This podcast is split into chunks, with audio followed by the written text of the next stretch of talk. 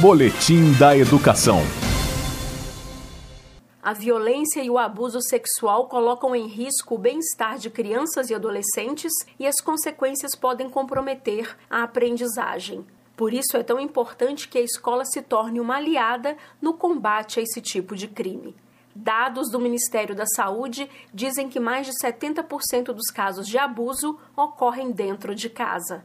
A ex-estudante do Centro de Ensino Fundamental da 102 Norte, N Nascimento, de 14 anos, foi uma vítima. Ela mesma relata o que sofreu.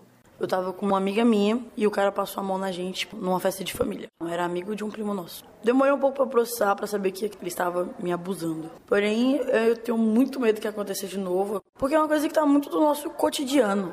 É ruim falar isso que tá no cotidiano, é triste, porém, infelizmente tá. E é bom alertar sempre as pessoas com isso. Depois de ouvir esse relato, emocionada, a estudante do oitavo ano, Isabela Dias, de 14 anos, desabafa. Eu me sinto muito paralisada ouvindo essas coisas porque eu não sei como reagir. Eu queria poder ajudar essas pessoas, mas eu não consigo. Me sinto só uma criança. Eu só queria um mundo melhor. Para ajudar os estudantes a identificar situações de violência e de abuso, a professora de História do Centro de Ensino Fundamental da 102 Norte, Eunice Rodrigues, transformou a sala de aula num ambiente não só de estudo sobre o tema, mas também num espaço de acolhimento. E para dar voz às vítimas, em 2019, a educadora e o cineasta Wesley Quaresma encontraram no audiovisual a forma adequada para abordar a temática na escola. O fruto do trabalho foi a realização do curta-metragem A Flor da Pele. Com 11 minutos de duração, o filme apresenta três depoimentos reais de estudantes que sofreram algum tipo de violência. Nós trabalhamos esse audiovisual como uma forma de empoderar essas crianças, essas meninas que sofrem a violência ou que vê a violência muito próximo delas. A gente sabe que quando você sofre uma violência, isso influencia toda a sua vida, inclusive o aprendizado. Então é preciso falar sobre isso na escola.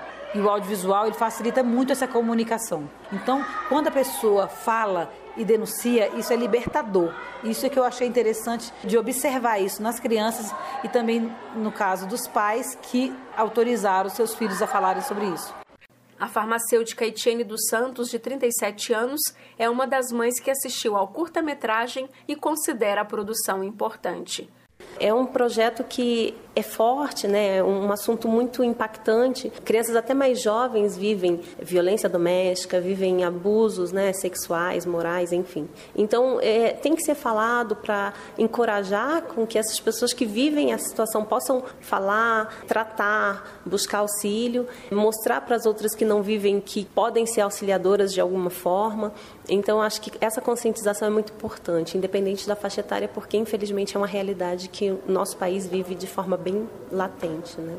Para realizar o curta-metragem A Flor da Pele, 30 estudantes dos anos finais do ensino fundamental, com idade entre 11 e 14 anos, trabalharam durante um ano.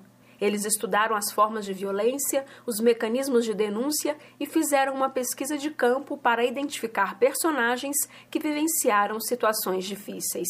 O curta-metragem é um exemplo de instrumento pedagógico que pode ser visualizado por professores e estudantes durante o Maio Laranja, campanha que tem por objetivo incentivar a realização de atividades para conscientizar, prevenir, orientar e combater o abuso e a violência sexual contra crianças e adolescentes. O vídeo pode ser visto no YouTube Trupe do Filme. De acordo com a professora Eunice, quando for possível o retorno às aulas presenciais, a expectativa é que outros trabalhos sejam produzidos. Em caso de suspeita de violência contra crianças e adolescentes, procure o conselho tutelar mais próximo ou entre em contato pelos telefones 125, Disque 100 ou Disque 190. Jaqueline Pontevedra, da Secretaria de Educação, para a Cultura FM. Boletim da Educação.